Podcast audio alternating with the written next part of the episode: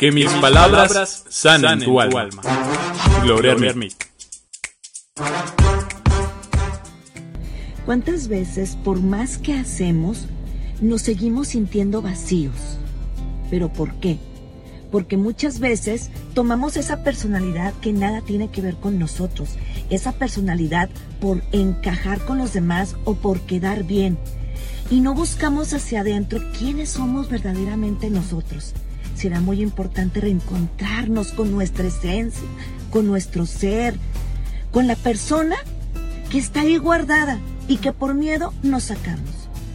Y que, por conclusión, muchas veces nos sentimos vacíos, nos sentimos frágiles, nos sentimos ansiosos, nos sentimos desdichados.